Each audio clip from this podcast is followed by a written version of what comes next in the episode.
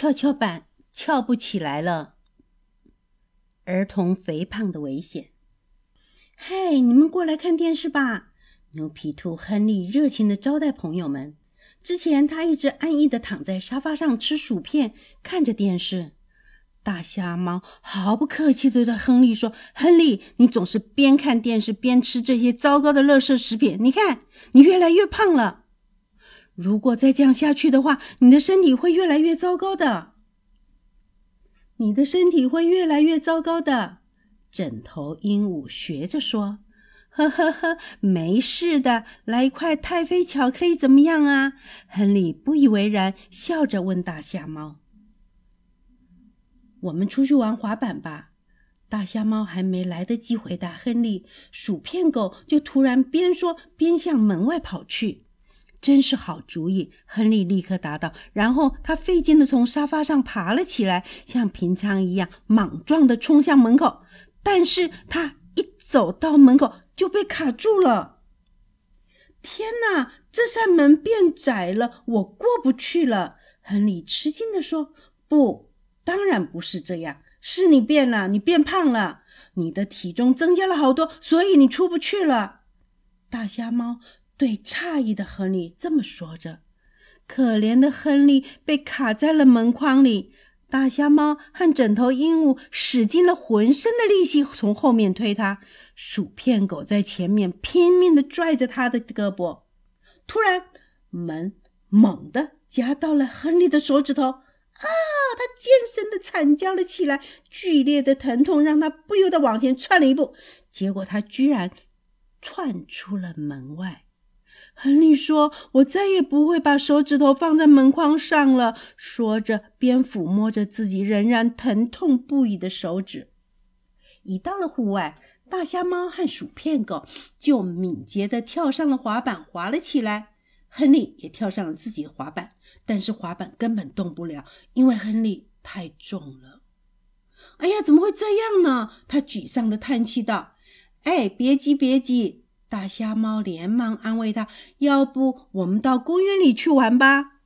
在公园里，亨利独自坐在跷跷板的一端，枕头鹦鹉、大瞎猫和薯片狗一块儿坐在了另外一端，但跷跷板纹丝不动，还是因为亨利太重了。即使枕头鹦鹉用力往下跳，跷跷板仍旧不动。大小猫它们依然稳稳地停在半空中。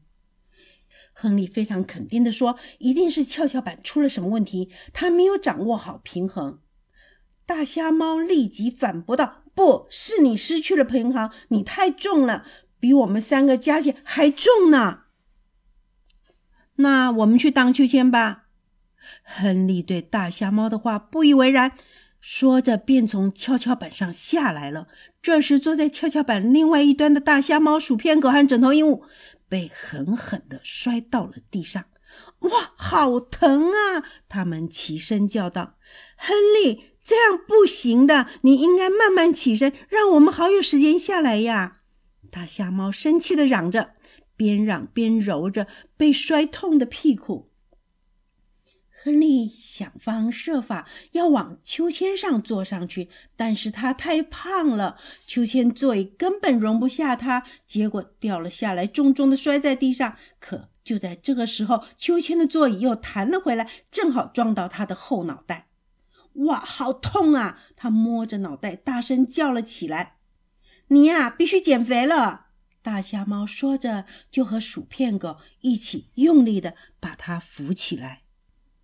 薯片狗说：“那么我们去那边划船好了。”“好啊，我们再去买些冰淇淋吧。”亨利立刻回答道。“太棒了！”大家一起欢呼。薯片狗要了一个香草冰淇淋，大虾猫要了一个草莓味的，枕头鹦鹉要了一个百香果和生姜混合的冰淇淋，亨利则要了香草、草莓、巧克力、法式软糖。蜂蜜杏仁、树莓、百香味、柠檬味的各一个。天啊，你会胖很多的！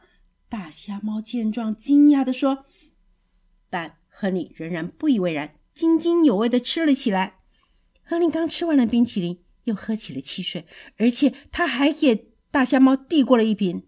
谢谢你，我喜欢喝水，水更健康。大虾猫很客气的拒绝了。我们租一艘船吧，到湖里划船去。薯片狗又提议的说。亨利也很想划船，可是当他一坐上船，船的一头就往下沉。亨利太重了，你真的必须减肥了。大象猫十分坚定地说。正说着，船全部沉入了水中。他们好不容易才脱险。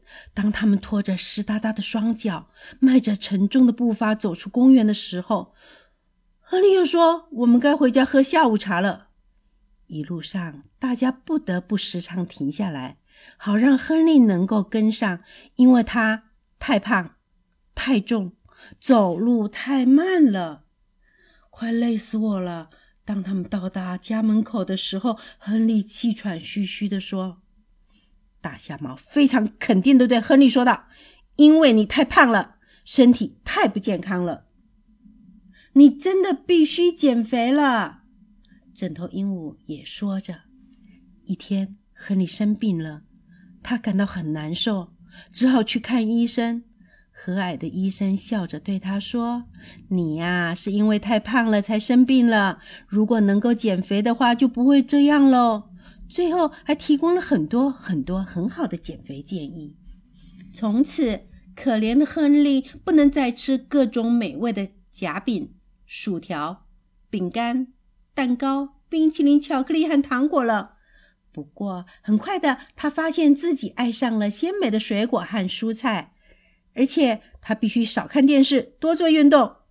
渐渐的，他越来越爱锻炼了，而且还喜欢上了骑脚踏车呢。